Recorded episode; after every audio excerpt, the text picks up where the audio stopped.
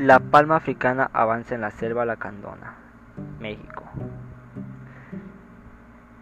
Dice, actualmente uno es uno de los puntos es uno de los puntos de referencia para ese cultivo en Chiapas, que es principal estado productor del país con un aproximado de 64.000 hectáreas sembradas con cifras actuales de la Secretaría del Campo de Chiapas, que superan el 70% de toda la superficie de palma africana en México. El Instituto Nacional de Investigación Forestales, Agrícolas y Pecuarias, INIFAP, una institución del Gobierno Nacional, calcula que México tiene un total de 2.5 millones de hectáreas propicias para sembrar palma africana, una superficie mayor que el territorio de El Salvador.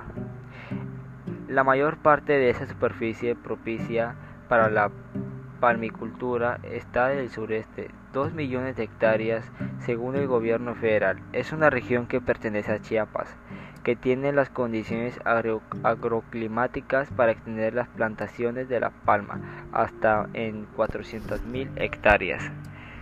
Esas tierras propicias para la palma son las que concentran el 75% de las precipitaciones pluviales en México y parte de ellas están sembradas en la zona amortiguamientos de la selva lacandona. Y en uno de sus ocho áreas protegidas la reserva de la biosfera Montes Azules de 330.000 hectáreas, según lo explicaron los especialistas en las palmas africanas y el profesor de la Universidad Intercultural de Chiapas, León, León Avila y el poblador Rafael Lombera.